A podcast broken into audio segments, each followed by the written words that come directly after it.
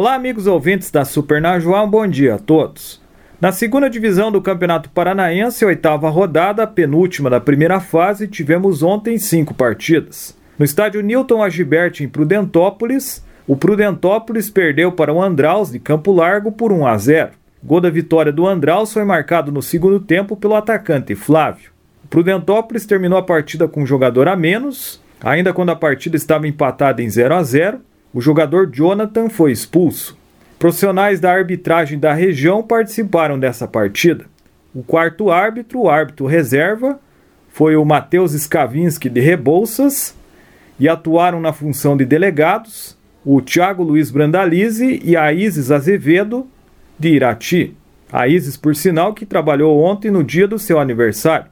Nos outros jogos de ontem, o Apucarana empatou com o Iguaçu em 0 a 0 o Araucária perdeu em casa para o Verê por 2 a 1. Nacional de Rolândia foi derrotado em casa pelo União de Francisco Beltrão por 3 a 1 e o líder independente São Joséense venceu o PSTC por 2 a 1.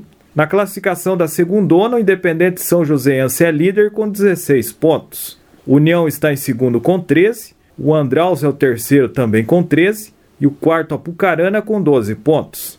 Em quinto está o PSTC com 12, sexto Iguaçu com 11, sétimo Verê com 9 pontos, mesma pontuação do oitavo colocado Prudentópolis. Na nona posição está o Nacional de Rolândia com 6 pontos e o último, já rebaixado, Araucária com 2 pontos. Lembrando que são nove rodadas na primeira fase do Campeonato Paranaense da segunda divisão.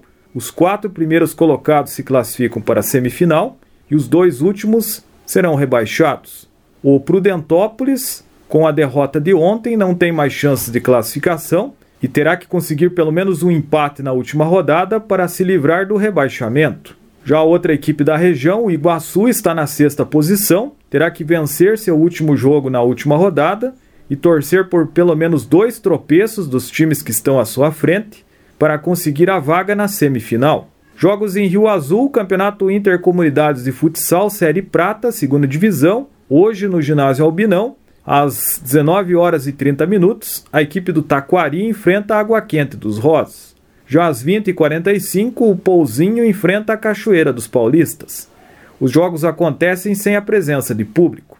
A determinação da Secretaria de Esportes acontece em virtude da pandemia de coronavírus. Por isso, a população pode acompanhar pelo Facebook da Secretaria de Esportes as partidas de hoje. Já os jogos do Campinho do Marumbi dos Elias na segunda-feira nós tivemos o time do Vico perdeu para o time do Goiaba por 5 a 4 e o Marumbi dos Ribeiros venceu o Pinhalzinho por 10 a 8. Os jogos de hoje lá no Marumbi dos Elias, às 19 horas o time do Marumbi dos Ribeiros joga contra o time do Goiaba e às 20 horas o Pinhalzinho enfrenta o time do Vico. Copa Libertadores da América, semifinal jogo de ida disputado ontem no Maracanã, no Rio de Janeiro o Flamengo venceu o Barcelona de Guayaquil do Equador por 2 a 0.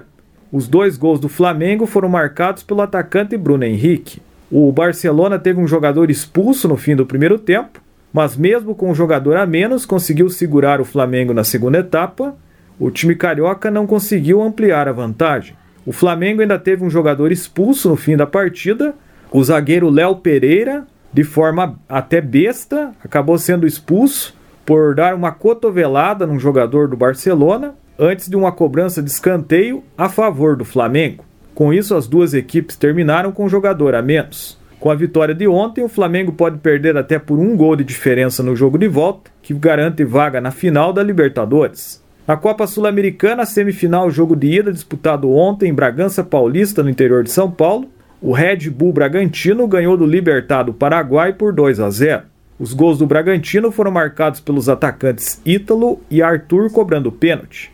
Hoje, na outra partida de ida da semifinal da Copa Sul-Americana, o Furacão Atlético Paranaense encara o Penharol do Uruguai. A partida começa às 21h30. Na segunda divisão do Campeonato Brasileiro, 25ª rodada, ontem o Coritiba empatou em Salvador, na Bahia, contra o Vitória por 0 a 0.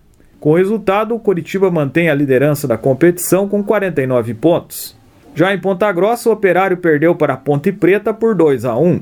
Essa foi a primeira partida no estado do Paraná de uma competição nacional com torcida desde o início da pandemia de coronavírus. Foi liberada a presença de 2.100 torcedores do Operário, o que corresponde a 20% da capacidade de público do estádio Germano Krieger. Com a derrota, o Operário se mantém em décimo lugar com 34 pontos. O detalhe dessa partida é que a Ponte Preta terminou com dois jogadores a menos, mas mesmo assim conseguiu segurar o fantasma. A Ponte teve o atacante André Luiz expulso aos 27 minutos do segundo tempo e o zagueiro Fábio Sanches aos 44 minutos da segunda etapa. Mesmo com 8 minutos de acréscimos, uma grande pressão, o Operário não conseguiu superar a defesa da Ponte Preta e principalmente o goleiro Ivan, que com grandes defesas evitou o empate do Fantasma. Hoje às 19 horas, fechando a rodada da Série B, o CSA de Alagoas enfrenta o Botafogo. Já na primeira divisão do Campeonato Brasileiro, jogo atrasado da 19ª rodada, disputado ontem, São Paulo e América Mineiro empataram por 0 a 0. Com o resultado, São Paulo ocupa a 12ª colocação com 26 pontos. Já o América Mineiro saiu da zona de rebaixamento e subiu para o 16º lugar com 23 pontos. Essas são as informações do esporte nesta quinta-feira. Rodrigo Zubi para a Super Najuá.